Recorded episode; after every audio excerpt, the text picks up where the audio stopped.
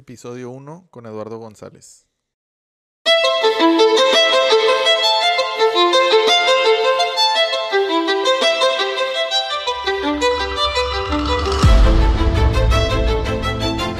Bienvenidos a Dosis de Éxito. Este es el podcast que quieres escuchar si buscas lograr el éxito en tu vida personal y profesional. Aprende, inspírate y mejora tu mentalidad para emprender un negocio, crecer el que ya tienes o simplemente para ser tu mejor versión. Aquí encontrarás tips, consejos e historias reales de personas que han logrado destacar en su profesión o en su vida personal. Si quieres mejorar tu mentalidad para triunfar en la vida y en los negocios, encontraste el podcast ideal. Es momento de ser tu mejor versión, porque los sacrificios que siembres hoy serán los éxitos que coseches mañana. Así que suscríbete y aprende conmigo. Esto es Dosis de Éxito. Bienvenidos al podcast el día de hoy. Este, estamos aquí con Eduardo González. Este, si quieres dar una introducción breve. Sí, eh, muchas gracias Diego por la invitación a la inauguración de tu podcast Así es, todavía ni tenemos nombre, pero hay que encontrarlo. Este, no, pues gracias por, por la invitación. Este, la verdad está muy chido el cómo acomodaste todo, güey. El setup. El setup está muy padre y, y pues muy contento de ser de los pioneros invitados a tu podcast. Así es, vas a ver que vas a ser uno de muchos. Uno de muchos, esperemos, y ahí te, te recomiendo gente después. No, pues gracias. Eh, digo, pues somos primos, ya tenemos mucho tiempo de conocernos. Eh, platicar un poco de mí, pues Eduardo González, eh, nací aquí en Piedras, Piedras Negras. Toda mi vida, casi toda mi vida viví en Monterrey. Este, ingeniero industrial de, de profesión, pero más bien me considero un emprendedor este, de naturaleza, vamos a decir. Como que siempre me ha gustado esos temas y pues yo sé, platicado mucho, digo, no en el podcast, ya en, en familia, pero sé que a ti te, interesa mucho y, y, pues casi toda mi carrera la he hecho primero en consultoría. Mi papá tiene una empresa de consultoría y pensé que eso me iba a dedicar siempre. Sí. Y... Típico de que todos de que, o sea, huevos, si ya mi papá hace esto, pues ya me quedo ahí. sí, y de hecho estudié esa carrera, estudié ingeniero industrial porque pues es lo que creí que me iba a ayudar más para, para esa profesión. Todo el, el, plan de estudios lo hice pensando en que, ah, bueno, pues voy a llevar marketing por si alguna empresa me toca hacer algo de marketing, voy a llevar recursos humanos por si me toca ayudar a alguien de recursos humanos y empresas familiares de servicio, todo lo, lo hice pensando en, en que ese iba a ser mi camino. Ajá. Y todas esas clases eran electives, por así decirlo. Eran eh, el plan de estudios como, como que es un 80% que ya está establecido y un 20% que, que tú seleccionas. Entonces ese 20% metí clases, no, pues creo que no sé si eran 10, pues metía tecnología, metía RH, este, eh, metía de marketing, o sea, como de, de contabilidad, o sea, metí todo como para conocer, no sé, como que quería tener, quería tener un, un panorama amplio por si, si de por sí la carrera ya es amplia, pues yo quería ser más amplio para, pues, para conocer y poder ayudar este, a las empresas con las que pensabas que ibas a ayudarles. Sí, de hecho, eh, pues empecé a trabajar también chavo, yo creo que sexto semestre, no sé, 21 años, 20 años. Este, empecé a trabajar ya formalmente, primero con, con ADN, la empresa de mi papá, y después de ahí me fui a hacer prácticas. Este, entonces me tocaba bien complicado porque era en la mañana entrenaba fútbol de 7 a 9 y luego de 9 a, a 6 trabajaba y luego de 6 a, a 9 eh, Las estudiaba, clases. sí, con puro, puro fósil. Y esto es en el TEC, ¿verdad? Sí, en el TEC, de, Monterrey. Estuve ahí. Y lo que hacía es, para llevarme más tranquilo en las clases, metía este veranos, adelantaba dos y luego pues metía menos carga. Pero trabajabas y estudiabas al mismo tiempo. estudiaba y, y hacía deporte. Y sí, pues digo, eh, empecé así, con, esa, con ese mindset. Este, Pues terminaste haciendo más de, o sea, aplicas más lo extracurricular sí, que lo... de hecho sí. Digo, como que me ayudó mucho, yo siento la carrera porque por lo mismo que es muy amplia, muy abierta y es ingeniería, entonces me tocó muchas eh, cosas eh, técnicas, científicas y también muchas cosas administrativas y aparte los, los selectives que, que me tocó llevar, como que sí pude hacer un perfil más completo, ¿no? Eso es lo que yo siento que me ayudó mucho. Y estando, pues ya después de que me gradué, me, eh, me tocó de hecho una, una, una época complicada porque eh, mi primer trabajo iba a ser en un proyecto en Haití, no sé si te acuerdas. No, no me En acuerdo. Haití, Estaba bien chiquillo. ¿En qué año te graduaste? 2009. 2009, o sea, justo, casi justo después de la crisis mundial, sí, ¿no? sí, Literal. exacto, la influencia año y todo después. eso. Y de hecho, me, o sea, me iba a ir a Haití a una planta de Coca-Cola, no trabajar con una empresa de, de Tampico. Este, no, no voy a decir el nombre. una empresa de Tampico. Y ya tenía los boletos, ya de hecho me iba a ir en enero y cambiaron los, los enero 2010 y cambiaban el vuelo porque que unas cosillas en la planta y de hecho nos íbamos a ir en febrero, marzo y lo pasó un terremoto en Haití muy fuerte, se cayó la planta, se cayó todo No mames. y pues mucha familia, mis tíos, todos pensando que, Que ya que estabas estaba allá. allá. dijo, no, este güey ya, Ya valió ya madre. valió madre. Y no, pues eh, hablaron a la casa y todo, ya pues sí como que avisamos que no, que se había cambiado. Y entonces me quedé seis meses cobrando sin trabajar. Para la empresa, o sea, Para ya estabas empresa. dado de alta Ya, con ya ellos. estaba, ya, ya había empezado, ya estaba con ellos. O sea, tuviste suerte, te pudiste haber ido en enero, sí, pero... fui en enero y se cambió por, por unos detalles de allá. Y luego estuve seis meses, estuvo difícil porque me ponían a, a vender, güey, así, güey, pues habla en, en frío. Habla a las Cold empresas calling. y vende y pues yo estaba bien chavo, o sea, pues me da pena sinceramente y pues tenías que hablar y pues te contestaba de, no sé, un asistente y, eh, no sé, empresa SSB, buenas tardes. Oye, pues quería venderte y pues empezar a, a intentar vender, obviamente no, no vendí nada. yo creo que si... Pues, pues, ni no- conocías los productos no tanto, güey. O ¿no? y, y, pues era como que mi objetivo era sacar citas, pero no, pues nadie, era, venía saliendo la crisis y pues un chavillo que te habla así de la nada por teléfono y te, te dice que te quiere vender, pues le cuelgas, güey. sí, hasta la fecha. Es como esos chavos que van a tocarte ahí a la casa Sí, de que, pues, con todo el, el remordimiento, no sé, de que la culpa de que, pues, como que ya le cierras la puerta. Sí, y luego, como, o sea, todavía por teléfono, pues no sabes si es verdad o si es, Sí, es alguien te serio. escamar. Y estuve así como, no, a lo mejor fueron unos cuatro meses. Y luego y lo se me consiguió en un proyecto de una persona que, que como que no estaba pudiendo sacar el proyecto y me mandaron a Reynosa. Ahí en Reynosa. ¿Y cuánto tiempo estuviste ahí? Reynosa estuve como 6, 7 meses, muy pesado porque es de, de ir y ir y venir todas las semanas, vivías en un hotel y así. Estuve 6 meses ahí, se acabó el proyecto muy bien, de igual de consultoría. Eso es normal con consulting, ¿no? Como que viajan un chorro Sí. y, este... Sí, sí.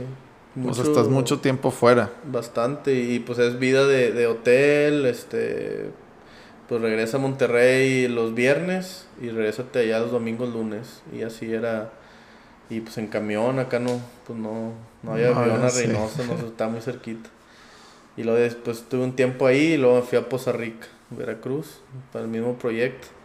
Y ya estando ahí, pues renuncié. Ya, ya tenía un- una oferta de chamba aquí en Monterrey, de una empresa de tecnología. Me regresé a Monterrey. Estuve como un año en Monterrey y, y en ese año fue cuando emprendí el primer proyecto que fue Community, junto con, con un socio, Raúl. Empezamos Community y pues ya estaba entre, pues entre seguir con Community o... Desprenderte para hacer algo más. sí, o, o, O trabajar o con... tra- sí, o trabajar ahí, to- todavía seguir trabajando. Y... y- O sea, cuando tú empezaste Community, seguías en la otra empresa. Sí, seguía en la otra empresa, estuve hace como unos seis meses y luego eh, como que ya, ya no estaba muy a gusto y me hizo una oferta de otra consultoría también, me fui y, ahí estuve como un año menos, no recuerdo, y luego después emprender los, los proyectos que es Community unos par de años después Grill Box. Community viene siendo una agencia de marketing. Sí, una agencia de marketing. Empezó como social media y después nos fuimos más a endomarketing, que es toda la parte de marketing hacia interior de las empresas, como para los empleados, para que eh, encontrar ese sentido, que la gente se motive a trabajar ahí. Entonces hacemos mucho endomarketing para fuerza de ventas, este programas eh, pues programas internos para apoyar a que la, que la gente se, se, sienta más a gusto trabajando y, y pues sí, como hallar ese sentido de estar trabajando ahí, ¿no? Entonces eh, tomamos proyectos grandes aquí en México, proyectos en Estados Unidos, ya más enfocados a eso, endomarketing. Y luego se dio la oportunidad de Grill on Box. De Grill on Box empezamos, no me acuerdo si 2016 por ahí, 2015. Y pues nosotros pensábamos si ya tenemos gente de tecnología, gente de marketing, gente de estrategia, pues ¿por qué no hacemos un mix y empezamos un, un proyecto interno, ¿no? Como una startup interna que nosotros teníamos el, el como que la espinita de, de, hacer algo B2C, ¿no? Ya, ya como que teníamos experiencia en B2B y, y pues queríamos intentar ir directo al consumidor, hacer una marca, hacer un producto, un, una innovación en una industria y empezamos Grill con el mismo equipo de community. Sí, de hecho como que partimos, o sea, como que seleccionamos como que un equipo inicial, según recuerdo, y, y ese equipo pues, dedicarse a, a, Grill. Y sí, pues como que compartido. Y luego ya después de eso, Grill, pues nos fuimos, tuvimos una experiencia en Silicon Valley, estuvimos ahí como cuatro meses, más o menos. Y pues una experiencia bien diferente, ¿no? O sea, ahí aprendí bastante. En, en Allá con toda la. Como sí. estábamos hablando la otra vez de los estereotipos de Silicon Valley. Sí, sí, unos son reales y otros no, pero sí, sí. Me tocó por ahí del verano 2016 con una aceleradora que se llama Plug and Play. Y pues ahí aprendí mucho. Nos tocaba cada. Digo, pues eran como 20, de 20 a 30 startups de México, Estados Unidos, China, Taiwán, Japón, de, de muchos países y pues convivir con ellos todos los días, consejos, este, pues aprender de toda la parte de inversión, lo de funding, este, toda la parte de cómo hacer un producto, cómo, este, pues cómo pivotear, dónde pivotear, en qué momento y, y, yo creo que mucho de lo que aprendes ahí es pues más el mindset, ¿no? O sea, sí. cómo pensar que, que probablemente sí lo que estás haciendo puede cambiar el mundo, yo creo como dices es uno de los estereotipos, pero sí es real o sea, la misma cultura te... Te, te envuelve te, en eso. Te envuelve, sí, te, te ayuda a pensar en eso y, y pues eso también provoca que haya mucha gente que, que aproveche eso a su favor, ¿verdad? Como que, este, como si ya fuéramos expertos en este tema, pero es un tema que nadie, nadie domina, ¿no? Es como que eh, es experiencias individuales las que te van formando, forjando. Entonces, y ahorita a lo mejor platicamos de eso un poquito más de detalle. Sí, ahorita nos metemos más a y... eso porque está bien interesante eso del Startup Camp. Sí, estuvo muy padre. Y después de eso, pues ya ahorita estoy en, en, en De Acero con un laboratorio de innovación, se llama D-Labs. Ya tengo como un año, un año, ocho meses que, que me invitaron a ese proyecto y pues también mucho aprendizaje. Es, sí.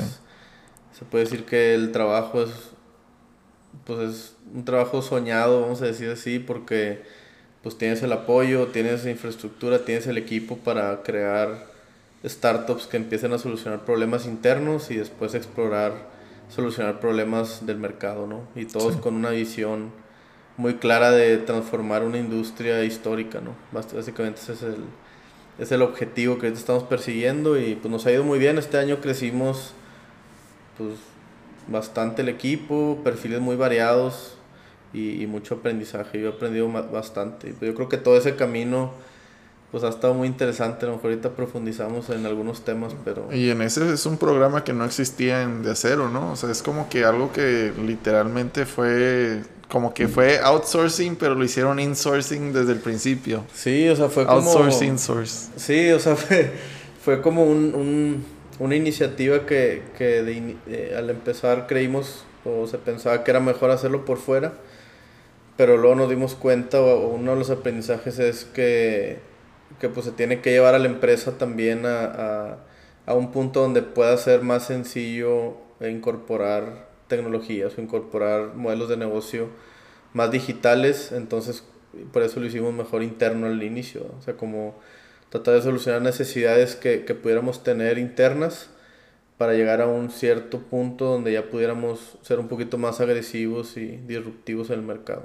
Entonces sí, pues ha sido mucho aprendizaje, yo creo que en todas las últimas 3, 4 años, que ha sido mucho, este, mucha iteración y mucho este, borrón y cuenta nueva, eh, pues es aprendizaje y yo estoy convencido que ese aprendizaje pues si siempre estamos dispuestos a aprender, pues nos va a ayudar mucho a mejorar, ¿no? Entonces yo nunca quiero ser el que sepa más o creer que soy el que sabe más, ¿no? O sea, lo que quiero es siempre con esa diversidad de pensamiento, diversidad de personas, poder aprender de todos, ¿no? Y, hay muchas personas ahorita en el equipo que tengo, en el equipo anterior, en Grill, en todos los, pongo en, en retrospectiva y realmente sí, sí es un aprendizaje muy fuerte, ¿no? O sea, yo creo que si me pongo a pensar hoy cómo era hace cinco años, pues muy diferente, ¿no? Y sobre todo la forma de pensar, la forma de, de creer, de confiar, la seguridad que, que tengo y, y, pues lo que quiero hacer. Entonces yo creo que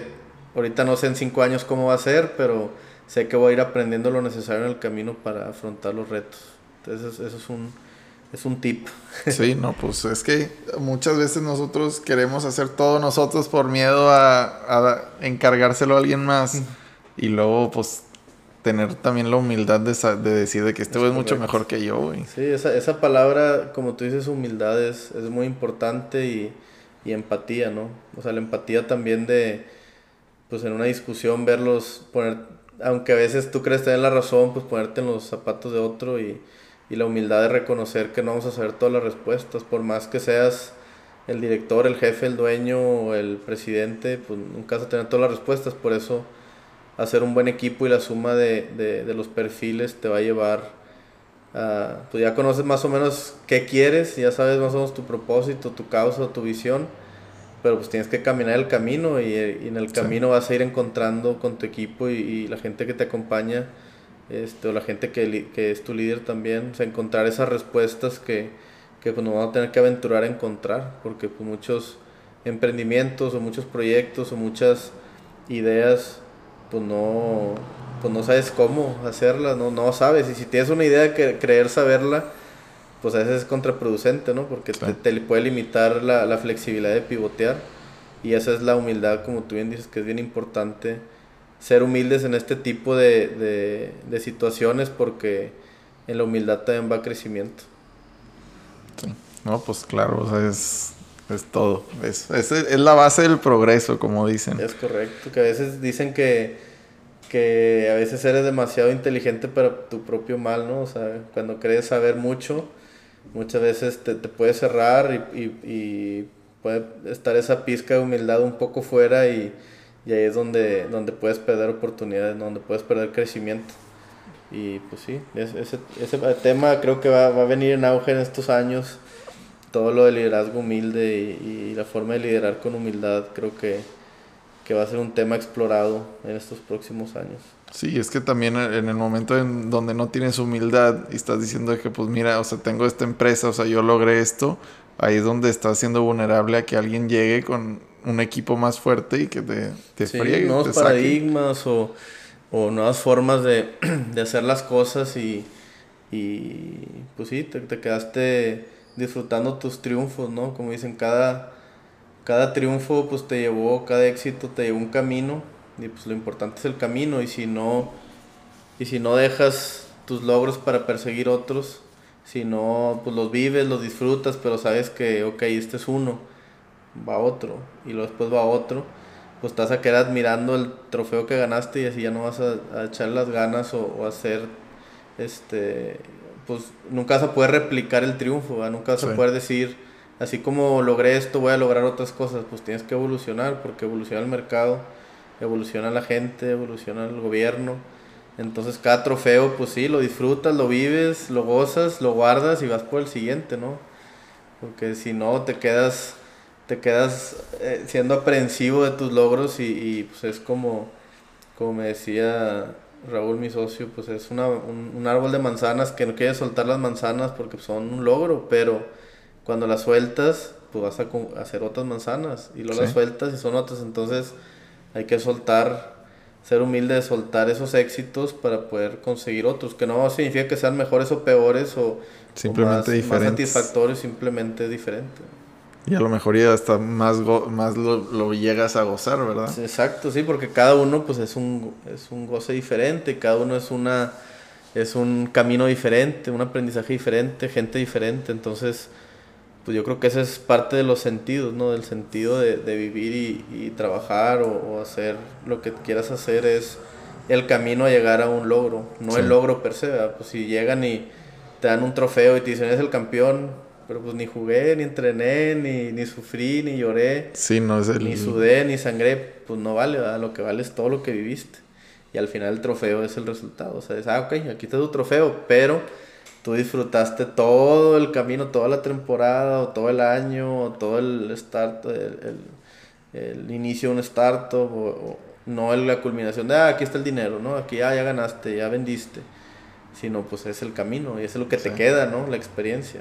Sí, es como eso que dices de que, que, ya vendiste. Imagínate tener un mes de no vender nada y luego vendes algo y dices, pues a la madre, o sea, lo disfrutas más, pero dices, pues ¿cómo chingados lo vuelvo a hacer otra vez? Sí, exacto.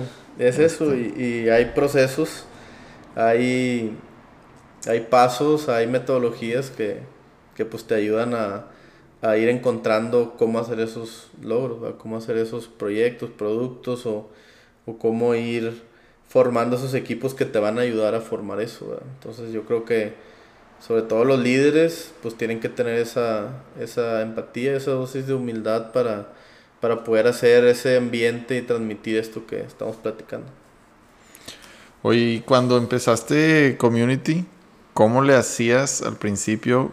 Haz de cuenta, o sea, para pagarle sueldos a tu equipo, ¿cómo, cómo funcionaba eso? ¿Lo hacías tú? ¿Lo hacía tu socio? Al principio, así para irme muy resumen, para... Sí, o sea, no tan... Sí, el, el, al principio era, ¿qué necesitamos para que al menos salga para pagar a mi socio, que era el que estaba ahí todo el tiempo, ¿no? El que estaba operando. Entonces salimos a vender y dijimos, bueno, con un proyecto que nos pague tanto, con eso al menos ya come.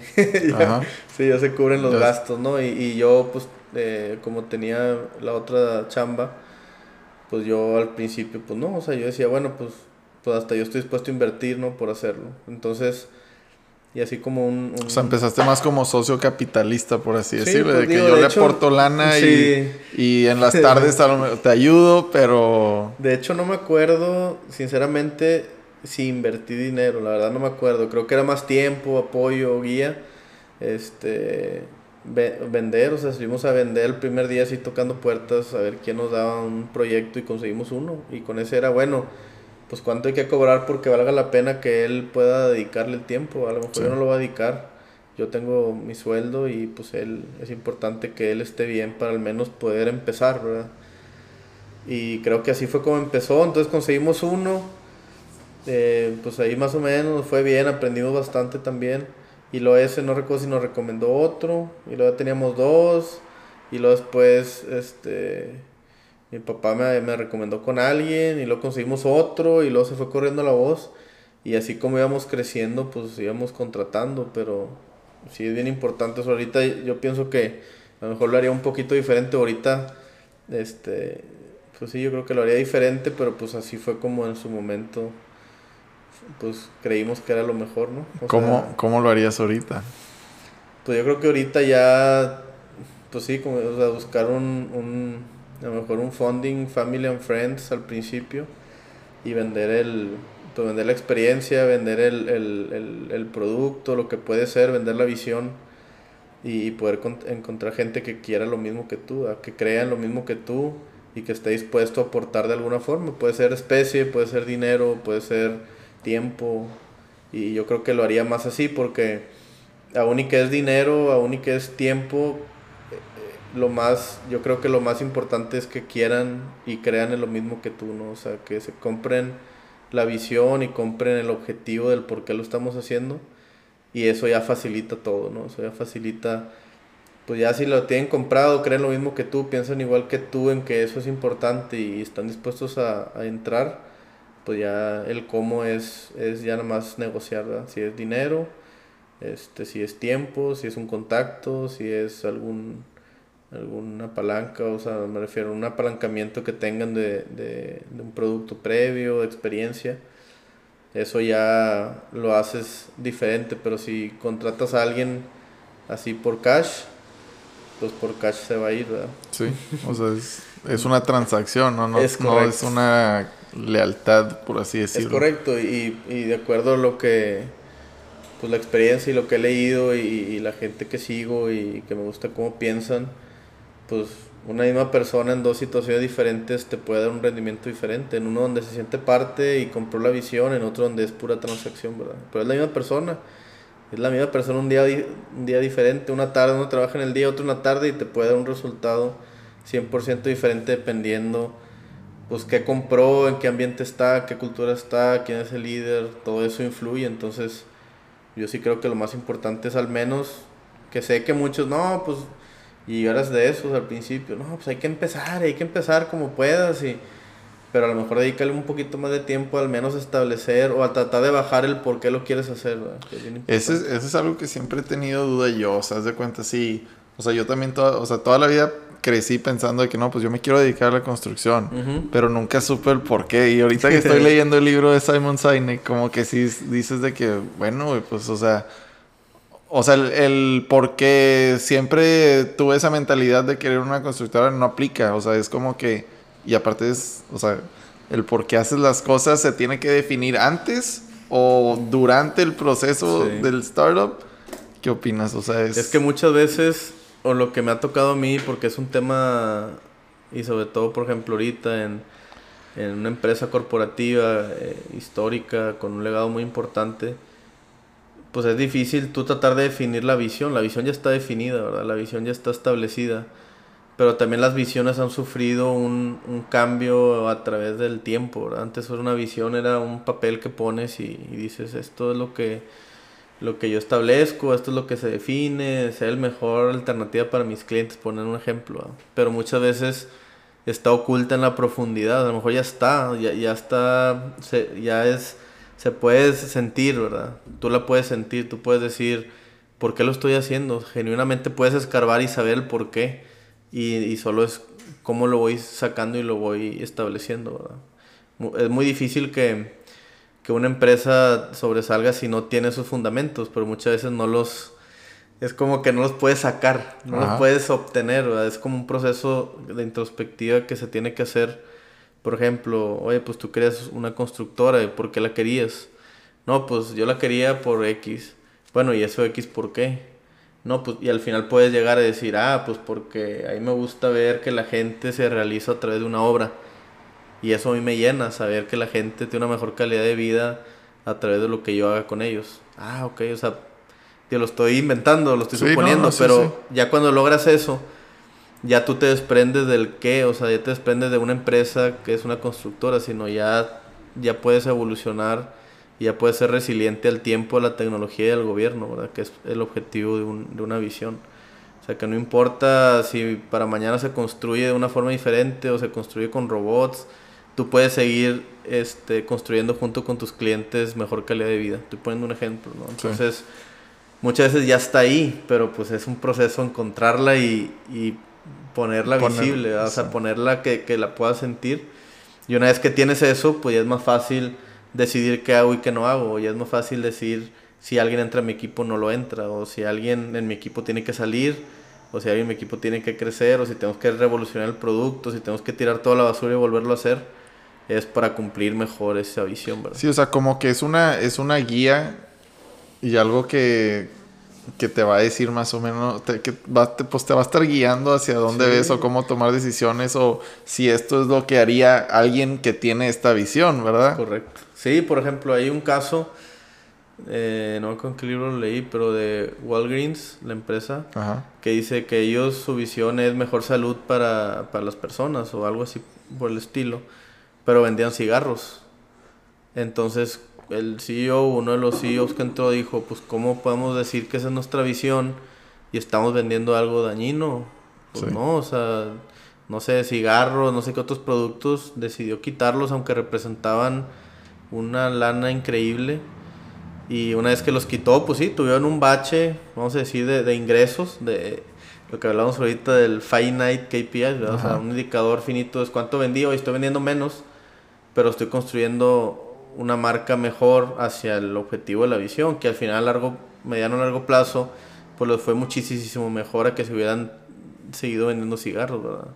Entonces, ese tipo de cosas son las que decisiones que a veces los líderes tienen que tomar por el pro del, de la visión o del objetivo y que pues a veces parece una mala decisión business wise, pero te da un, mejor futuro, te, te, sientes mejor con, tu, con tus valores, con tu equipo, con tu persona y al final pues el dinero es una consecuencia.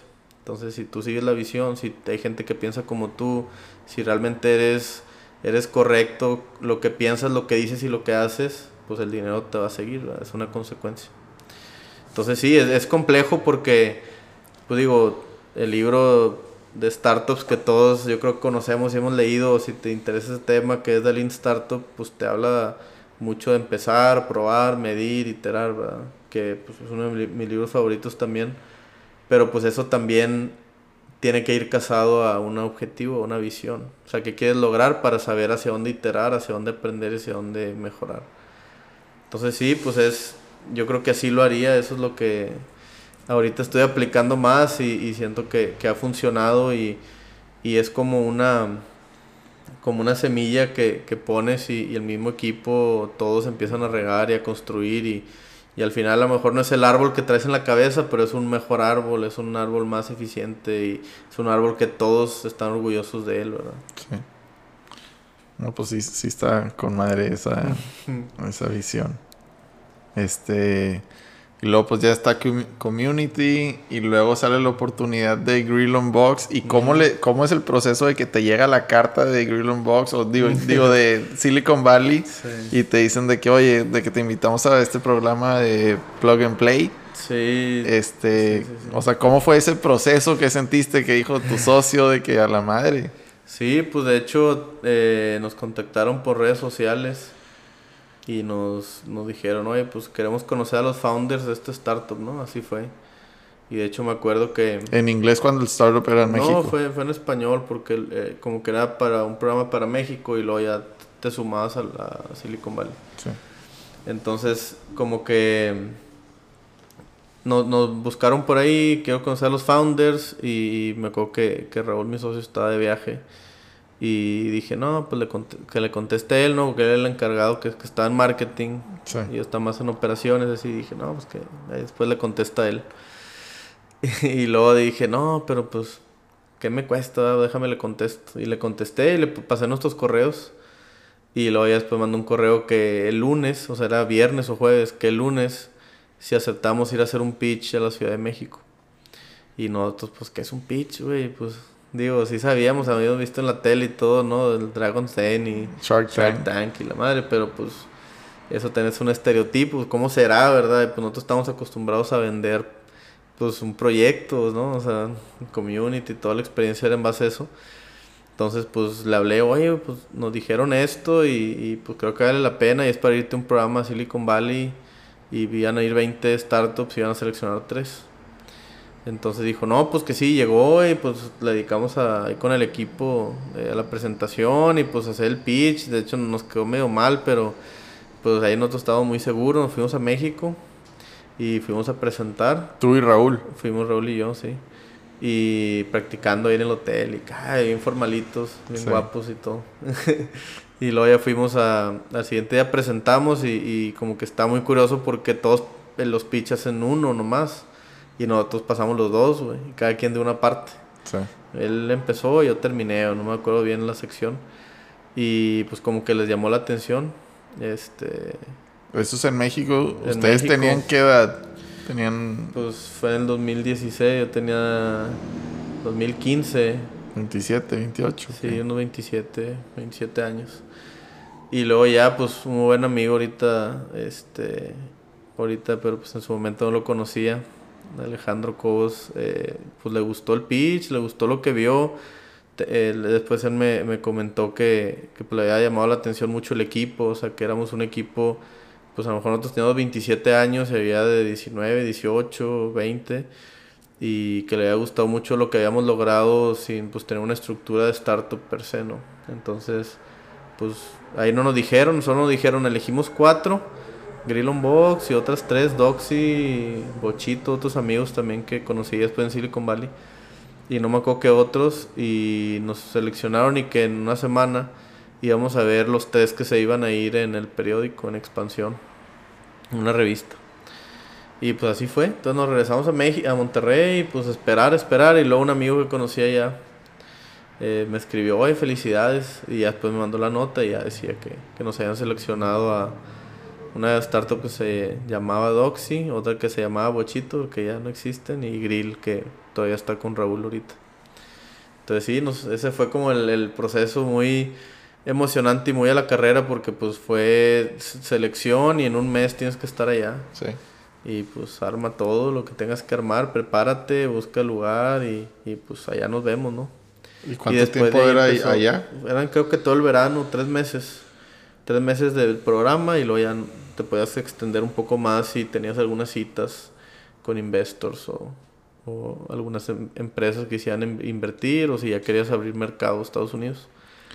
Y ese, ese campamento, o sea, el plug and play, esas de cuenta que te dan todas las herramientas y prácticas para, o sea, para mejorar tu pitch para investors. Es correcto. Sí, así fue, o sea, creo que cada año es diferente, o cada año era diferente, o es, este, en nosotros nos tocó como que ellos habían explorado la alternativa de hacer un pitch cada semana durante todo el verano a cinco investors eh, diferentes. Pues eran gente que eran eh, ángeles, inversionistas, o era gente que ya era como, por decir, que iban a escautear startups para alguna firma más grande, o era este, partners de alguna firma de inversión, pero cada semana eran cinco.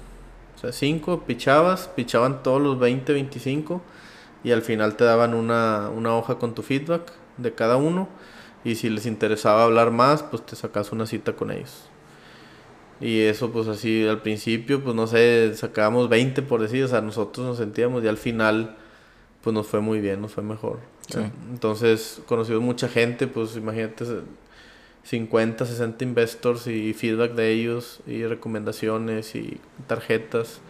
Pues hizo una base de datos interesante y y lo que a nosotros nos pasó es que muchos estaban interesados en mercados eh, americanos. Nosotros teníamos tracción en México, pero a ellos les interesaba más Estados Unidos. Sí. Entonces, digo, ahí como que ahí hicimos buenos contactos y fuimos a Sand Hill Road, que es así como donde están los top investors, hay varias citas, pero muchos nos dijeron, no, pues cuando, cuando llegues a Estados Unidos. o tengas alguna opción acá, búscame, ¿no? en eso con, cerró, haz de cuenta mucho de, de las citas. Pero bien, pues conocí mucha gente, como te digo, aprendí bastante. Eh, conocí mucha gente, tanto startups que estaban ahí con nosotros, como los investors, como por ejemplo Lireza, que es el, uno de los managers del programa, pues muy inteligentes y, y te decían muchas cosas que en su momento tú decías, no, hombre, este güey. Y luego de repente a los dos, tres años, híjole, güey, tenía razón. sí, Pero pues, tú decías, ¿cómo en 10 minutos me va a decir, güey?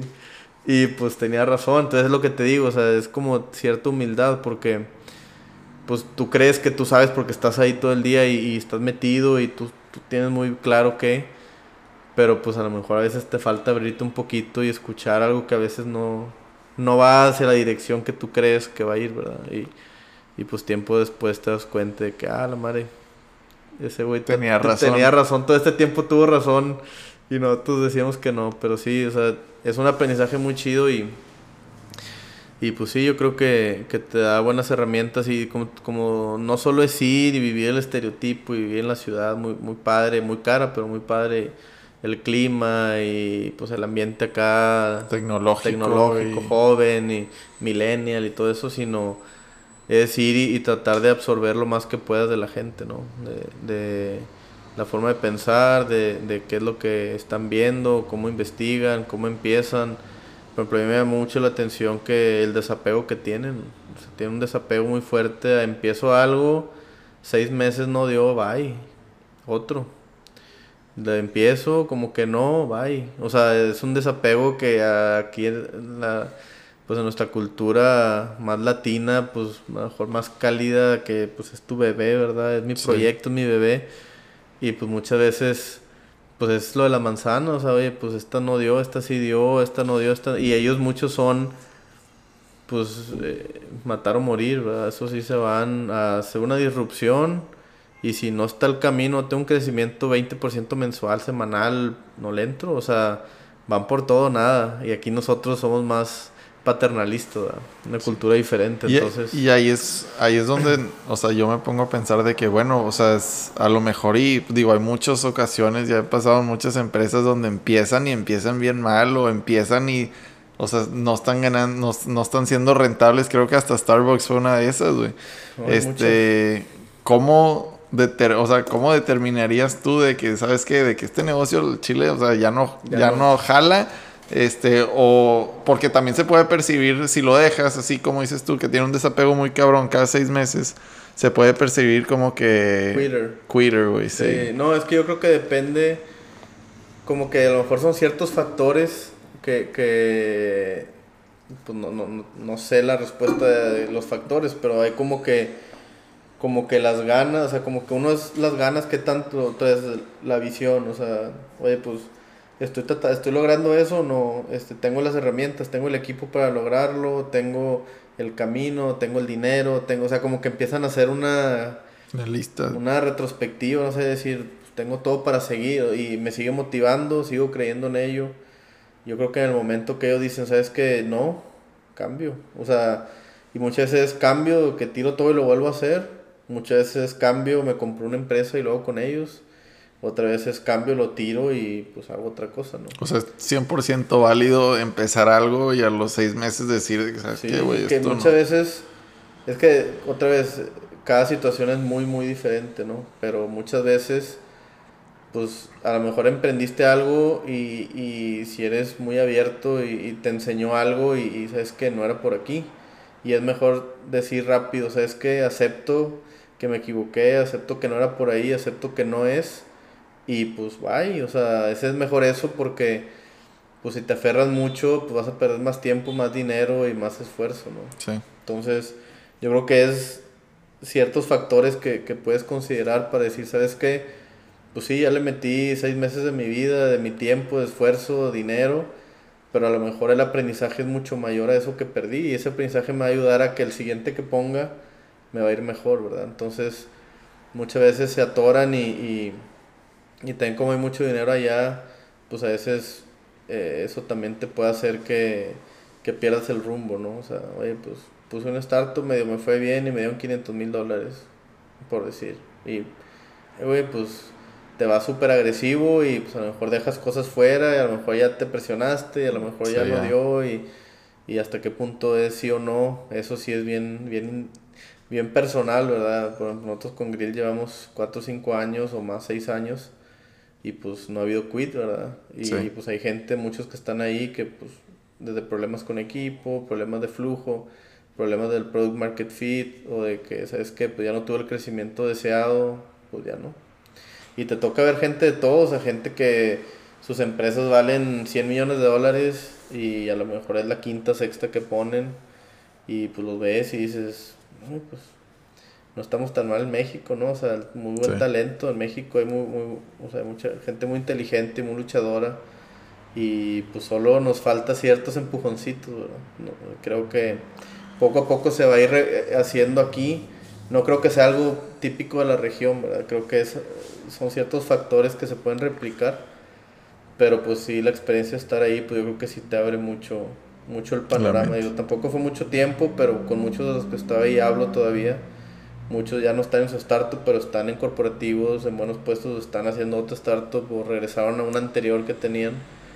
Y pues la verdad, todos pues te siguen compartiendo y siguen teniendo esa misma filosofía. Entonces está muy chido. Eso está con madre porque nunca sabes cuando una idea de que te pasen, o sea, una idea que te pasen la puedes implementar aquí en México y ser el primero. O sea, esa es la ventaja de vivir en México. También. Sí, México es un terreno fértil y es este pues no sé, hay como te digo, mucho talento. Ahí, pues la economía no es como Estados Unidos, que es muy, muy, muy fuerte, pero también hay dinero y también hay, hay gente y es un mercado que, que interesa porque pues no cualquiera lo conoce.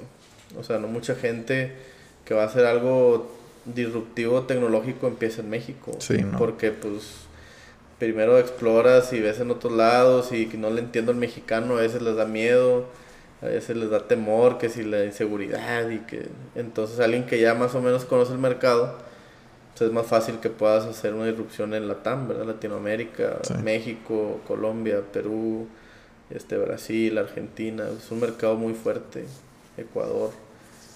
Entonces, mu- muchos como que el sueño americano de hacer startup, pues sí, de Silicon Valley, pero pues, la- mucho camino puede ser primero la TAM y luego exploro allá, así como ellos primero allá y luego aquí en México. Pues sí, eso sí. Oye, y luego del certificado de Stanford de Innovation and Entrepreneurship. Fíjate, estuvo muy padre, este, obviamente no, no es como una maestría, pero está padre que puedes también percibir y, y como que sentir mucho de lo que te platicaba, que hay métodos y hay pasos para, para poder tener como que más este, certeza de si algo va a funcionar o no. Mucho era metodologías de diseño, design thinking, este, veías mucho de eso de, de cómo hacer prototipos rápidos, cómo hacer ciertas herramientas de, de maquetas. No era muy enfocado a tecnología, pero pues todo al final cae en que la tecnología es un vehículo para hacer algo mejor, más escalable de un, de un producto que la necesidad existe. O sea, la tecnología no es el producto, la tecnología es el medio. Entonces mucho como que esa filosofía pues es lo que ves ahí, ¿verdad? Y de Cómo- cuenta cómo, cómo puedo yo checar a ver si mi idea es válida, o sea, si, si es rentable. O sea, no que sea rentable, pero que hay una necesidad real. Es que mucho parte del entendimiento, ¿verdad? o sea, un entendimiento, por ejemplo, una exploración o insights que tú obtengas de, de, de un problema, casi siempre es un problema y muchos nacen de problemas propios, ¿verdad? Híjole, es que, pues es que yo, no sé, tengo una enfermedad crónica y pues batalla un chorro para los, las medicinas y las facturas y es de varios lados y entonces como que hay una necesidad y luego pues Sí. tú puedes checar si esa necesidad, oye, pues qué tan grande es qué tan grande es en Monterrey, qué tan grande es en Piedras, en México, en el mundo, qué alternativas existen, o hay, hay- más gente que está tratando de solucionar esa necesidad o no, como para saber pues que del pastel cuántos están tratando de comer y cómo lo están tratando de hacer. Y como que vas articulando, pero ese es el inicio, o sea, muy pocas veces, casi siempre cuando tú dices una idea, nace por un problema antes. Sí. Entonces cuando tienes la idea, regrésate a ver, güey, ¿por qué? ¿Qué me dolió? ¿Qué necesité? ¿O qué le dolió a alguien? ¿O qué vi? Que está pasando? Oye, la industria está fragmentada, oye, no hay un actor que los junte, oye, entonces ya empiezas como que a cruzar necesidades personales, que es de donde sale todo, a necesidades a lo mejor de empresa, necesidades de mercado, y entonces empiezas tú a, a como que atarlas, a hacer rompecabezas, a ver esto, a ver, déjame investigo, oye, pues sí, ver, platico con amigos y los medio entrevisto, y sí, también tienen el mismo pain, y, y, y sí, es un pain fuerte, mira, hay estas cuatro empresas tratando de solucionarlo, y entonces empiezas a hacer como que tu, tu research, Ajá. y ya que tengas eso bien claro, pues ahora sí es, bueno, ¿y cómo lo voy a solucionar yo? Entonces, ¿qué estoy encontrando diferente que otros no están viendo o que yo creo que no estén viendo como para yo tratar de solucionarlo de una forma diferente? Y esa ya es donde empiezas a idear, bueno, pues voy a hacer algo que esto y que aquello y, y esa, eso que va a hacer va a hacer que esto sea más fácil, luego que sea más fácil y luego, bueno, ¿cómo lo va a marketear? Oye, ¿cómo va a ser algo tu market? No, pues ya una vez que lo tenga, voy a empezar con esto, se lo va a poner y le voy a meter este factor para que se haga viral, la parte social, y como que empiezas a construir a través de eso, pero pues siempre de una necesidad, ¿verdad? Entonces tú cuando tienes una necesidad, pues de ahí puedes formar un- una visión del por qué quieres solucionar esa necesidad. Y Sí. ahí es donde empieza a partir, ¿verdad? Entonces, y suena mucho, pero lo puedes hacer muy rápido. O sea, tú puedes sacar un concepto, una exploración en menos de un mes, un mes y medio, ya saber, ah, bueno, pues ya sé que esto es lo que duele, y mi primera versión para aliviarla es, opción A. Ah, bueno, pues la opción A la medio haces, la piloteas, la pruebas. No, a ver, bueno, opción B, y lo C, D, y ahí vas iterando, ¿no? Y, y pues ya en base a eso, pues si tú le quieres entrar de lleno, pues a ver si empieza a formar un equipo, invita a la gente con la visión, gente que piense como tú, que tenga las skills necesarias y pues ya empiezas a formar tu equipo, que es pues también de lo más importante. Si tienes una buena visión, una buena necesidad detectada en el mercado y un buen equipo, pues ya casi es cuestión de tiempo, ¿no? Sí, de que explotes. Y al principio como quiera puede ser difícil. Y al principio es muy difícil porque otra vez, pues si vas con Family and Friends, si vendes un concepto, pues sigue siendo un concepto. Y si vendes una visión, pues sigue siendo una visión. O sea, te están comprando a que, tú y tu gente puedan encontrar la forma de solucionarlo. Eso es lo que te están pagando. Entonces, pues es una responsabilidad también porque pues es cash, es dinero, es de confianza y pues eh, te están apostando a ti porque pues no existe nada. Entonces es bien importante eso como otra vez regresamos a la empatía, la humildad, porque la visión, que eso te hace tener un buen equipo en el que pues puedas confiar y ellos confían en ti y al final pues ese círculo de confianzas, esa estructura, ese equipo, esa visión, la suma de todo eso, pues ya vas ganando este, una, una buena parte de que puedas salir al mercado. Y una vez que sea al mercado, pues tienes que encontrar el product market fit, o sea, que realmente hay gente que está dispuesta a pagarte lo que tú estás cobrando por solucionar ese dolor que tú detectaste. Y pues empiezas ahí, ese segundo paso, y luego tercero, cómo escalo. Pues ya hay otras técnicas para escalar rápido, aprender lo más que puedas, eh, pivotear y pues ver cómo sacar funding, porque al principio va a ser difícil que, que pueda ser rentable, ¿no? Bueno, puede ser rentable, pero no en escala. Sí. Entonces hay que invertir. Y sí, pues más o menos así va el caminito, ¿no? Sí. Ese es el caminito que, que en mi experiencia me ha tocado caminar. Me acuerdo cuando estaba en A&M que yo tenía una idea y te hablé, no, no me acuerdo por qué, y, te dije que, güey, tengo esta idea y creo que ni siquiera te quería decir la idea y luego, y luego me dijiste de que, güey, o sea, tú puedes tener, o sea, una idea no es rentable, o sea, tú puedes tener mil ideas y la puedes comunicar, pero hasta que no hagas nada, pues no sirve, ¿verdad? Exacto. Este, y se me quedó bien grabado eso. Yo de que, fichado nomás porque está en el, certificado de Stanford se cree un chingo. Pero no, pues sí, o sea, sí es verdad. Porque hay muchas veces que todos nos, de que, ay, o sea, ya que hacen algo de que, vergas, yo tuve esa idea, ¿verdad? Pero ¿qué hiciste al respecto? Sí, porque pues muchas veces, pues así como nosotros, pues hay mucho, o sea, muchas veces cuando son dolores, pues hay mucha gente que les duele, hay mucha gente que puede estar dispuesta a querer atacarlo y pues realmente en la idea no, o sea, en la idea inicial, muchas veces yo le digo a, por ejemplo, a mi hermano o a Flor o a la gente, eh, gente del trabajo, de que, pues sí, o sea, la, la, lo que es ahorita no va a ser mañana, o sea, lo que tú ahorita pienses que va a ser, en seis meses va a ser algo completamente diferente y, ahorita no podemos saber qué, porque necesitas estar ahí. Sí. O sea, sí, tú puedes empezar con una idea, puedes empezar con una ejecución, pero en seis meses va a ser otra cosa y en otros seis va a ser otra cosa. Entonces, es lo que te, ahorita te platicaba antes de empezar, de que pues tú puedes decir, oye, pues mi producto alguien ya más lo está haciendo. Pues sí, pero si tu producto, se están copiando tu producto ahorita y tú ya lo viste hace seis meses, pues a lo mejor probablemente tú ya tengas la versión 2 por salir cuando alguien está haciendo tu 1. Y a lo mejor la, tú la 3 y a lo mejor ahorita que lleva la 40. Y entonces aquí el chiste no es quién hace la primera idea, sino quién prueba primero, quién aprende más rápido y quién crece más rápido.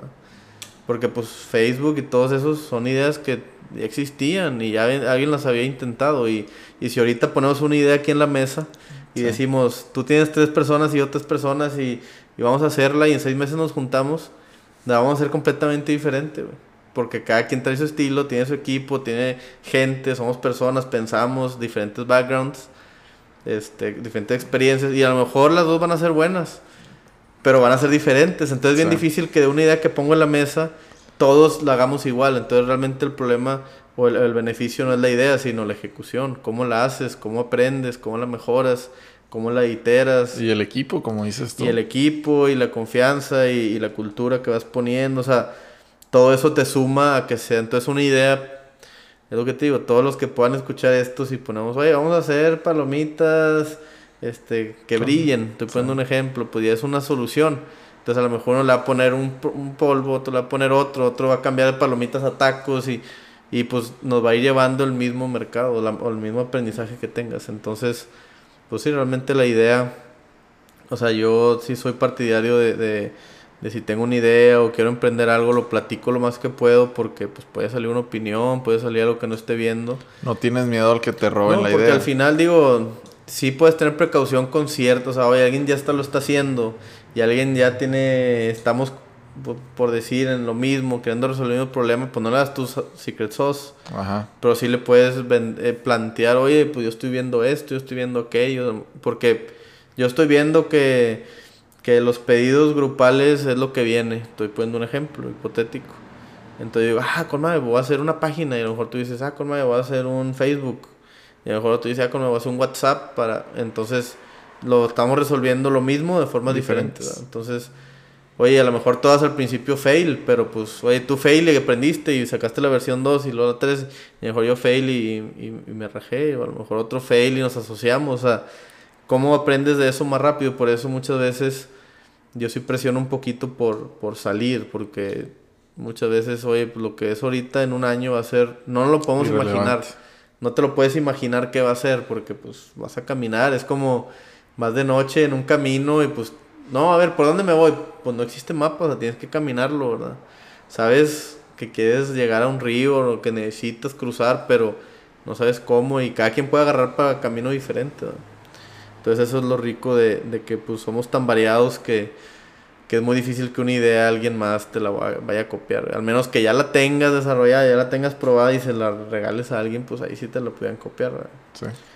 De que, que ya le des todo hecho. Sí, pues das tu secret sauce, pues sí, ahí sí puede ser, pero es muy raro que ya en ese nivel, y aún así puede dar la secret sauce, pero a lo mejor él no tiene el recurso, no tiene el equipo, o sea, es complicado. Son muchos factores. que contribuyen Al, al éxito de lo que tú quieras hacer, ¿verdad? Sí, sí, pues si yo ahorita me salgo donde trabajo, ya tengo todo el know-how, pues nunca voy a poder hacerlo, o sea, por más que lo que quieras, no se puede, y, y y pues es parte de, del, pues de esa flexibilidad que, que pues podemos tener y esa confianza también de, de que pues yo aunque lo digas pues va a ser diferente no y aparte siento que entre más lo digas pues más feedback tienes y aparte la gente que sí está haciendo lo mismo que quiere o sea más o menos hacer lo mismo y tú llegas a platicarle tu idea de una manera pues, o sea, no decirle tu plan, sino de que, pues, estoy viendo así, como dices tú, de que estoy, estoy viendo si meterme a esto, te van a sacar todos los pedos que ellos tienen. Es correcto. Sí, este, porque todos, o sea, de hecho en un libro lo leí de que todos los humanos,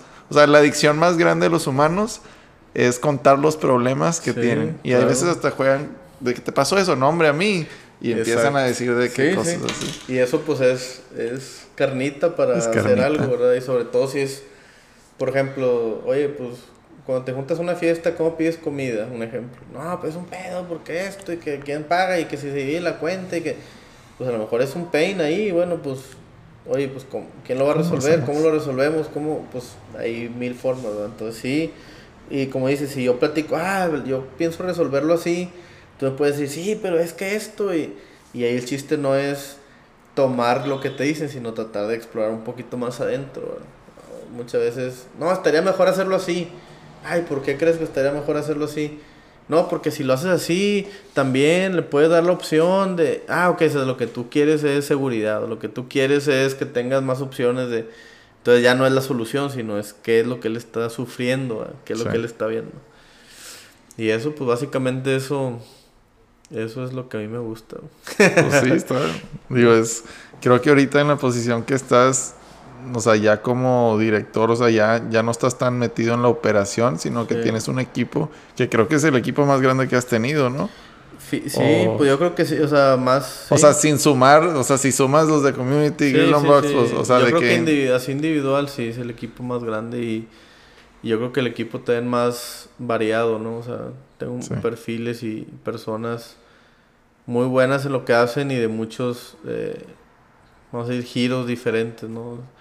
Gente de sistemas, desarrolladores, gente muy buena en, arquitectura, gente muy buena en todo lo que es marketing, exploración, psicólogos, gente de UX, este, gente muy tecnológica. Entonces todo eso aporta y todo eso, la suma de cada producto, la, suma de cada persona, la opinión, la experiencia, pues es una riqueza de información que pues aún tú como líder o como compañero colaborador pues aprendes y, y, yo he aprendido de todos los que están ahorita, ahorita y antes, bastantes cosas. Y eso al final sí te forjan y sí te ayudan. Y si tú eres este, tan abierto y, pues no, la palabra de moda humilde para, para aceptar este, ese aprendizaje, pues nunca vas a parar de crecer. Y al final, pues ese es, yo creo que, que lo que te puede llevar a que tú al menos te sientas a gusto con lo que estás construyendo, porque muchas veces en un trabajo, pues tú estás trabajando, te están pagando por eso, pero es más tú que estás construyendo con eso para ti. Todo eso que tú estás construyendo, toda esa riqueza que te está quedando, esa experiencia que te estás llevando, te tiene que hacer sentir orgulloso para seguir estando contento en el trabajo. Si tú dejas de aprender o tú crees que tú sabes más que todos y entonces te empieza a jugar en contra. Sí. Entonces sí, la verdad sí es el equipo más grande, el equipo más variado y, y pues en este equipo y todo se ha aprendido, pero ahorita me siento muy pleno trabajando ahí, haciendo lo que me gusta y, aprendiendo de pues tanto líderes míos, eh, gente que está conmigo, colíderes, compañeros. Yo creo que a mí en lo personal me ha ayudado mucho mi seguridad, mi confianza, me siento muy bien, me siento, confío en todos y que todos confían en mí y cada quien tiene un rol definido y que la suma pues nos va a llevar a un mejor lugar, ¿no? Ese es, Yo creo que esa es la base de tener un buen equipo, ¿no? Que tengas confianza, que tengas gente con talento y que todos estén bajo la misma cultura o la misma visión, la misma causa y todos levantándonos todos los días para ir un paso más adelante, pues eso es lo más, es lo más, este, satisfactorio, ¿no? Tener un trabajo así, pues yo estoy muy, contento, sí. Y no has tenido ese shock, digo, no shock, pero la diferencia de que a lo mejor y, o sea, tú como, o sea, dueño de tu propia empresa tienes ciertas, pues, pros y contras y aquí a lo mejor y como director de otra empresa más grande, este, pues, o sea, no, no sé, o sea, no conozco la vida esa de...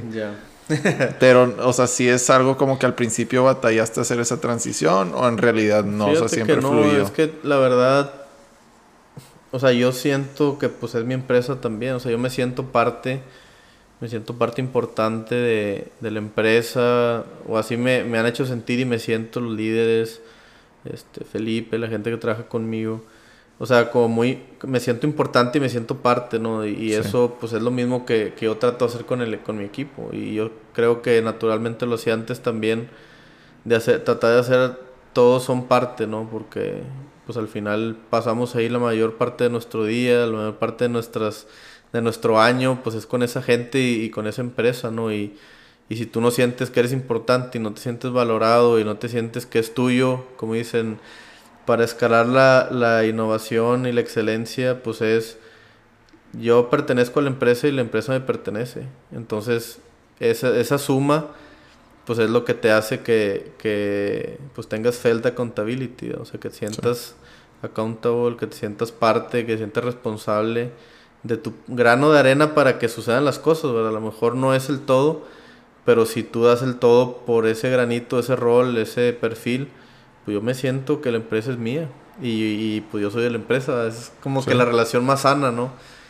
Porque pues si tú te sientes parte de la empresa, pero pues este, tú, te, o sea, te hacen sentir parte, te hacen sentir contento, pero tú no das lo mismo por ellos, pues al final es una relación tóxica. Alguien va a terminar perdiendo. Y aquí el, el, el, chiste, o al menos en mis equipos, y, y lo veo yo también con el equipo de Labs, pues todos los que están ahí se sienten parte y y pues D-Labs es parte de ellos y ellos son parte de D-Labs, ¿verdad? Y todos queremos lo mismo, tenemos la misma visión, el mismo objetivo, revolucionar industrias históricas, cambiar, transformar industrias históricas para mejorar la calidad de vida de los usuarios, de las personas, a través de nuestros productos. Entonces, ¿cómo apoyamos a eso? A través de los productos que hagamos nosotros para que acero pueda transformarse también. Sí. Y eso, pues, todos, o al menos la mayoría, pues yo siento que han sentido un cambio importante, ¿no? Y, y pues todas las opiniones se escuchan y, nosotros tratamos de fomentar que todos opinen. Entonces...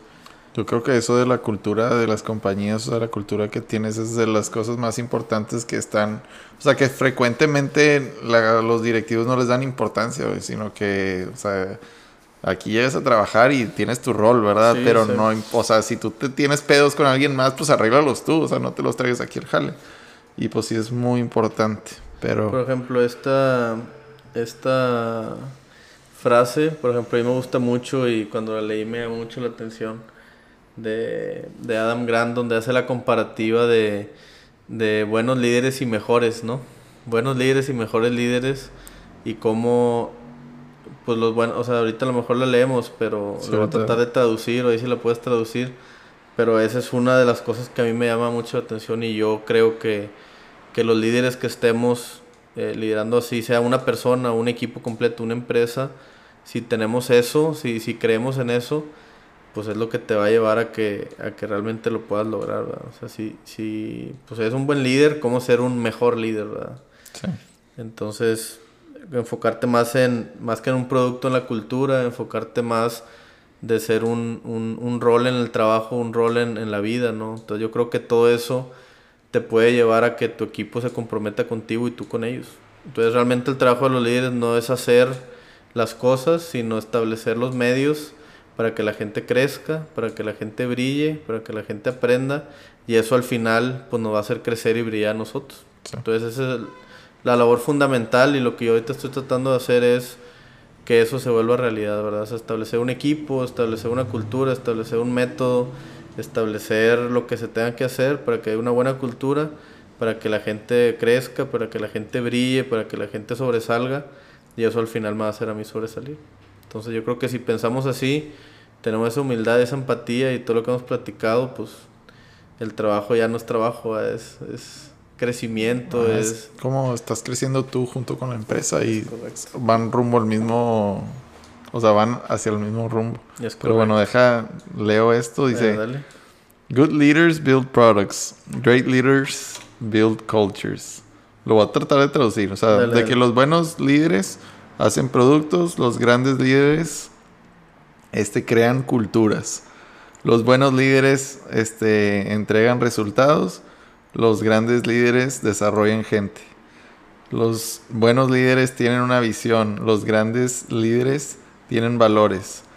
Los buenos líderes son este role models, ¿cómo se dice?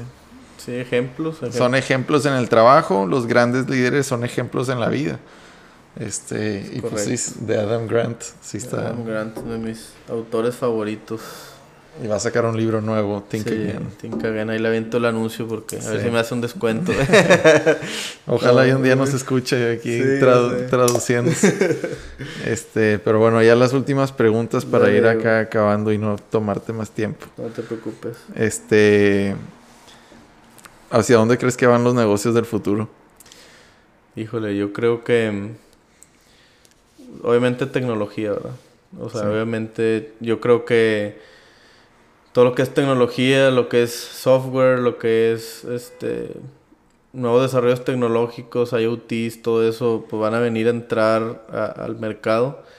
Ahorita todavía es muy nuevo, pero obviamente todo con, con aplicación hacia una necesidad, como te platicaba. Pero obviamente la, este, no sé, yo creo que la, el futuro pues es digital.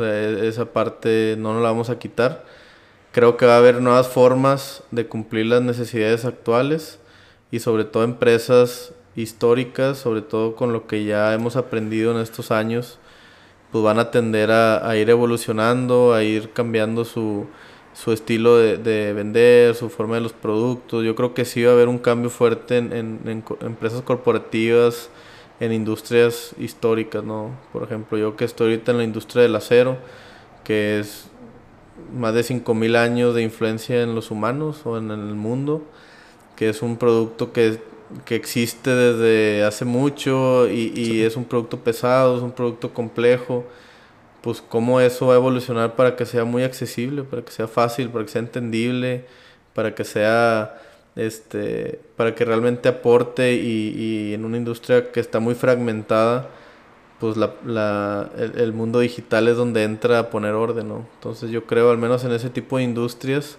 automotriz, en industrias pesadas, pues va a haber una transformación digital fuerte. Y, y, pues creo que también va a ir creciendo la cantidad de startups, ¿no? Entonces sí creo que se puede ir este, fragmentando un poquito las soluciones, muchas soluciones de nicho. Yo creo que va a ir por ahí también soluciones de nicho hacia hacia tipos de personas, de perfiles, de gustos, de, de, y todo enfocado obviamente a necesidades, pero igual como son necesidades de la persona, pues también hay necesidades de nicho, ¿no? Entonces yo creo que por ahí va. Eh, lo que sí no tengo duda es, pues todos tenemos que voltear hacia la parte digital, o sea, cómo mi modelo de negocio puede ser apalancado por la tecnología, sobre todo ahorita con la pandemia, pues una aceleración fuerte, increíble, o sea, 10 años, yo creo, 5 o 10 años al futuro nos fuimos del trabajo remoto, desde podcast. Sí, sí, o sea, pues literalmente aprendizaje a distancia, eh, no sé, trabajo a distancia, hay muchas muchas cosas que se aceleraron, ¿no? Como, este, pues también la globalización se puede quitar barreras, ¿no? Pues tú puedes tener una videoconferencia con cualquier persona en cualquier parte, puedes vivir en cualquier parte del mundo y trabajar donde quieras. O sea, yo creo que, que se va a ir haciendo, este, algo como lo que hemos vivido este año, ¿no? Muchas empresas buscando pivotear esa tecnología y, y la gente que, que se enfoca en la tecnología, cómo tratar de detectar esas necesidades para aprovechando la experiencia digital, hacerlas, hacerlas de una mejor manera, ¿no? Soluciones de, de una mejor manera. Obviamente, pues está lo tradicional también, pero creo que eso otra vez volvemos a lo de nicho, ¿no? Yo creo que va a haber nichos tradicionales, va a haber nichos digitales, pero al final, pues todo va a tener que tener alguna pizca de tecnología, ¿no? Y es lo que estoy viendo, digo, pues ya en este año y, y meses pues las empresas le están apostando a eso. ¿Y por qué? Pues por gusto, pues sí, pero más por, por una necesidad del mercado, ¿no? Y, y pues el mercado nos va a ir llevando otra vez. Parte de lo que hemos hablado ahorita es que pues es algo desconocido. O sea, yo no me puedo imaginar cinco años qué va a haber porque pues lo único que sabemos de predecir el futuro es que le vamos a fallar, güey. Sí, porque es lo único certero, ¿ah? que vamos a tener que cambiar o algo que tienes bien estructurado ahorita que va a terminar siendo algo distinto. Entonces yo, yo lo que he pensado o lo que esta experiencia me ha dado es cómo construir decisiones flexibles, cómo, cómo tomar decisiones flexibles de productos que puedan cambiar muy rápido de acuerdo a las necesidades que vayamos detectando. Entonces, en lugar de hacer un producto final, ¿cómo hago? Vamos a, es que no sé cómo explicarlo, pero ¿cómo hago el, el molde flexible para que así, de acuerdo a cómo se vaya presentando el mercado, pueda reaccionar más rápido? Eso yo creo que es, es la, eh, la tirada, ¿no? Porque si hacemos un producto rígido, pues a lo mejor sí nos puede dar un éxito uno o dos años, o, o ahorita menos y si, no, y si lo tengo que romper para volverlo a hacer y romper para volverlo a hacer, pues va a ser muy costoso y al final pues no, no vamos a poder evolucionar tan rápido. Entonces casi todos los productos que ahorita estoy haciendo es tratar de irnos un pasito más atrás y tratar de hacer, vamos a decir, los cimientos flexibles para que puedas construir una casa eh, o un edificio o una fábrica o, o sea, que pueda ser flexible porque al final nunca vamos a saber qué se va a necesitar. Entonces, ante la ante no saber y no tener certeza, pues mejor voy haciendo certeza lo que sí lo que sí puedo. Y por eso viene la importancia de crear un equipo con esa misma mentalidad. Es correcto, porque eso esa misma flexibilidad y ese aprendizaje realmente es una, vamos a decir, como una magia muy, muy bonita ver cómo el mismo equipo se va metiendo y va entendiendo y va creando. Entonces tú de repente Oye, pues 15 días no te, no te metiste a ver un producto y lo ves y dices, a la madre, o sea... Qué pedo. ¿Qué pasó, güey? O sea, qué chido. O sea, qué padre que el mismo equipo ya es un ecosistema que está pensando cómo hacer mejor siempre un objetivo, una visión, ¿verdad? Entonces, y como son perfiles diferentes, pues a lo mejor A lo resuelve de una forma, B de otra forma y se juntan y hacen C y, y todo flexible, ¿no? ¿Qué pasa si para mañana pasa esto, no?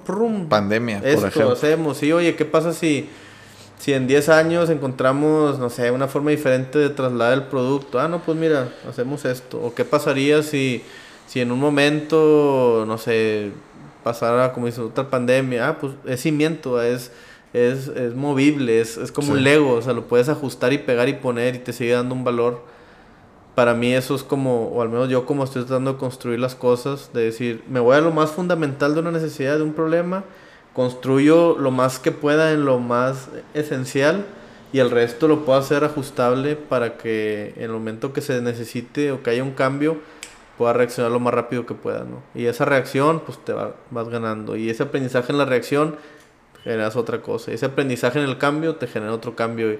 Y, al final, pues es, a lo mejor lo vas haciendo gradual, pero lo ves en perspectiva, es un año y es un cambio disruptivo, es un cambio evolutivo. Entonces, yo creo que ese va por ahí más o menos el futuro. Ahorita está complejo, pero yo creo que va por ahí. Y los que te digan cómo va a ser, pues no vamos a equivocar. es como eso de que predicen el el stock market. sí, es del, del, eso y el chavo del clima son los, las dos personas que siempre se pueden equivocar en su trabajo y nunca lo, o sea, nunca van a perder el es trabajo. Correcto, sí, sí, sí. Entonces, pues sí, los que te digan eso del futuro, cómo va a ser, pues está cabrón. Sí, porque decían eso que cuando hacen proyecciones, pues solo se tiene certeza de algo, que van a estar mal. Sí, es literal. Sí, entonces, e, e, eso es, es un cambio de, de mindset es un cambio eh, importante, pero yo creo que a medida que lo vayamos permeando, pues va a ser más, más escalable, ¿no? Va a ser más,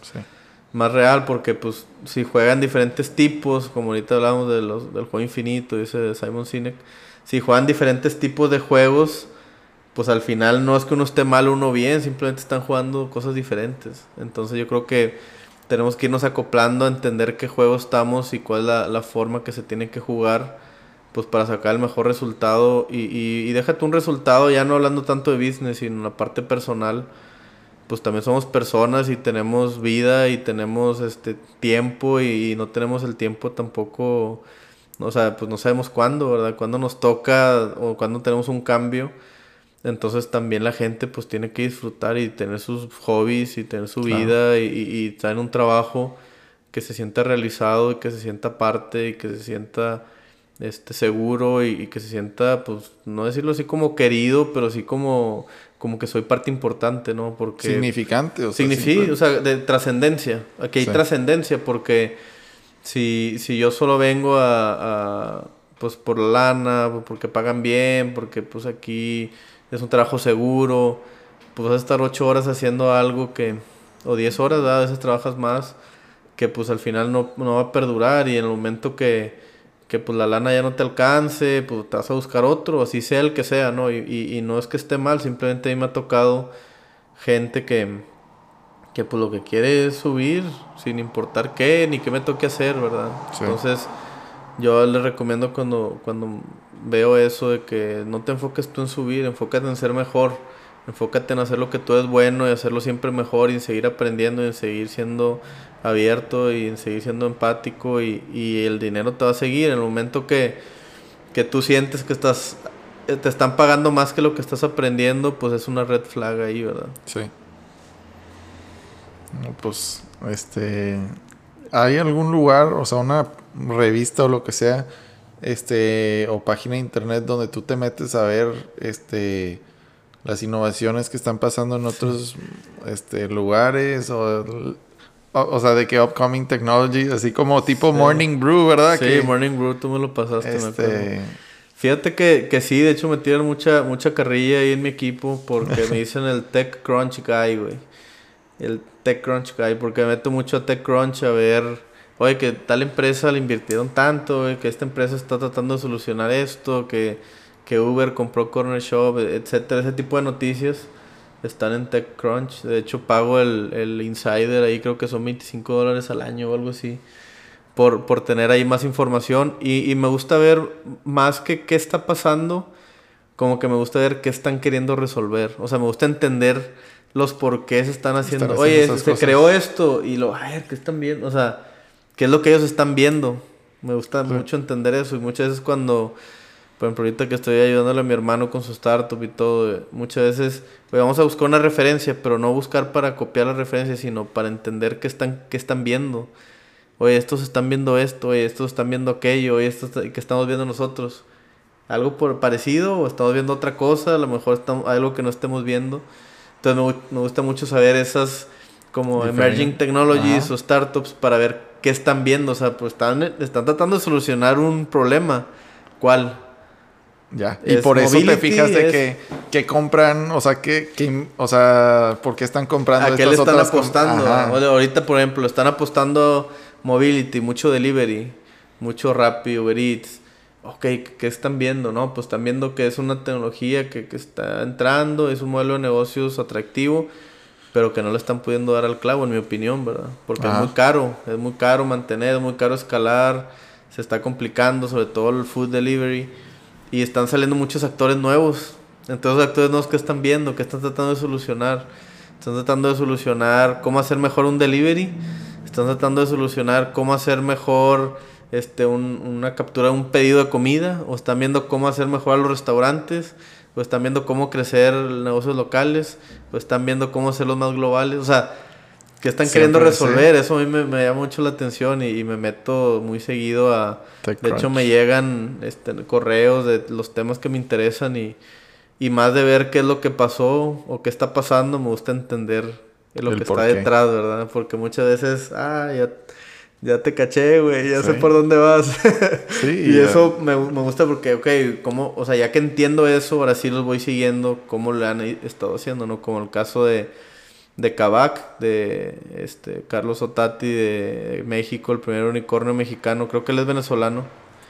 Este, y pues igual, o sea, a ver, ¿qué, está viendo? Y pues me acuerdo que platiqué con él en México hace un par de años y él, él decía que que pues a él le gustaba, este, no me acuerdo si ver casas o ver carros en, en, internet, de que, ah, mira este carro y mira este carro, y decía, ¿y por qué no puedo comprarlo ahí? O sea, él así vio esa necesidad, decía, pues que yo browseo carros, ah, mira, este está con ganas, tipo avisos de ocasión, y, ah, este carro se ve padre, y que este carro usado se ve bien padre, y le gustaba nomás verlos. Entonces dice, ¿y por qué no un botón de comprar? si estuviera el botón ya lo hubiera hecho, haz de cuenta. Sí, entonces dice, pues ahí está cerrando la pinza, pues a lo mejor él vio, e, él vio eso hace años y pues ahorita le, pues el primer unicornio de una empresa mexicana.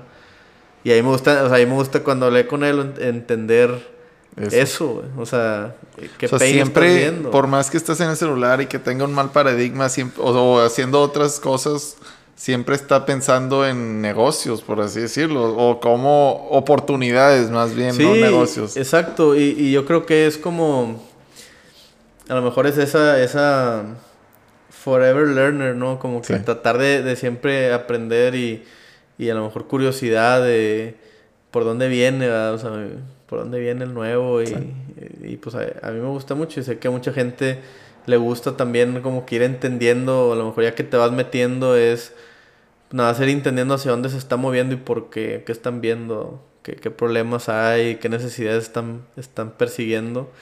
Y pues cómo se va, o sea, pues es impresionante cómo se va moviendo, de repente una industria se hace bien hot y le empiezan a meter mucha lana a los inversionistas y, de repente sale uno nuevo y les cambia la jugada y eso, eso para mí es como ver una serie, ¿no? pues es, es entretenimiento puro. Es correcto. Oye, ya para concluir, este, tres libros este, que más has regalado. Ah, pues te acabo de regalar uno, ¿ah? el de Simon Sinek de The Infinite Game. Gracias. El infinito, no de nada. Eh. ¿Ese es tu libro favorito? Es uno de los que me ha gustado mucho. Me gustó ese. Eh, hay otro que me gusta mucho de Adam Grant, eh, que se llama Originals. Originals. Hay otro, el de Dalin Startup, que pues es como que el el que tienes que, si te gustan estos temas, ¿no? Dale un startup de Eric Ries. Y, y él sacó una versión 2 que de hecho eh, también lo traigo y es de los que más he regalado que se llama The Startup Way. The Startup Way, que es como que toda la evolución de Dalin Startup para grandes corporativos. O sea, cómo aplicar Dalin Startup en grandes corporativos y me, me gusta mucho porque es parte de lo que, de lo que estoy haciendo. O sea, es parecido, me, me identifico y que te dice, algo que me llamó la atención es que dice que el, el como que el, la skill, este, ¿cómo lo dijo? Déjame en las palabras, como que la skill que falta en los corporativos es entre, entrepreneurship, emprendimiento. Entonces muchos corporativos no están hechos para emprendedores y dice que es un algo que falta mucho, es, como que el skill The Missing Skill, haz de cuenta. Entonces te habla cómo fomentar tus empresas de forma más dinámicas para que los emprendedores que tengas ya o los que vayan a entrar puedan florecer en un corporativo y ese mismo emprendimiento te puede ayudar a la evolución del, del negocio, ¿no? Y habla de cómo hacer equipos pequeños, como tipo startups, cómo eh, hacer programas para que los entre entrepreneurship, los emprendedores que ya tengas puedan crear nuevas cosas y te puedan llevar al, siguiente nivel y cómo establecer esos métodos para que no se los coman los anticuerpos eh, corporativos. Sí. Entonces está muy interesante ese también, de Startup Way. Este...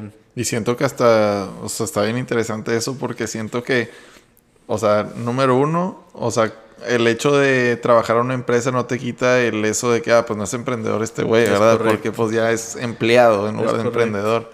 O sea, te da ese, ese cambio y aparte, pues, retención de gente. O sea, de gente y de gente buena. Ajá, talento bueno. Y, y, por ejemplo, menciona, me llamó mucho la atención porque cuando recién lo abrí, de hecho no me acuerdo ni si me lo regalaron lo compré.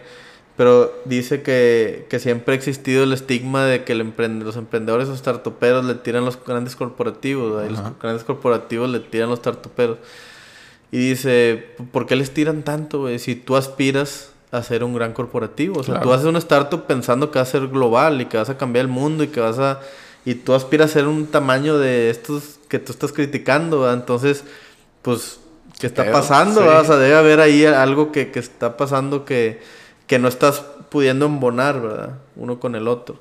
Y entonces ya te empieza a decir cómo las empresas pueden irse abriendo y, y eso ayuda tanto para empresas de nueva creación como grandes corporativos para impulsar su evolución a través de, del Lean Startup corporativo.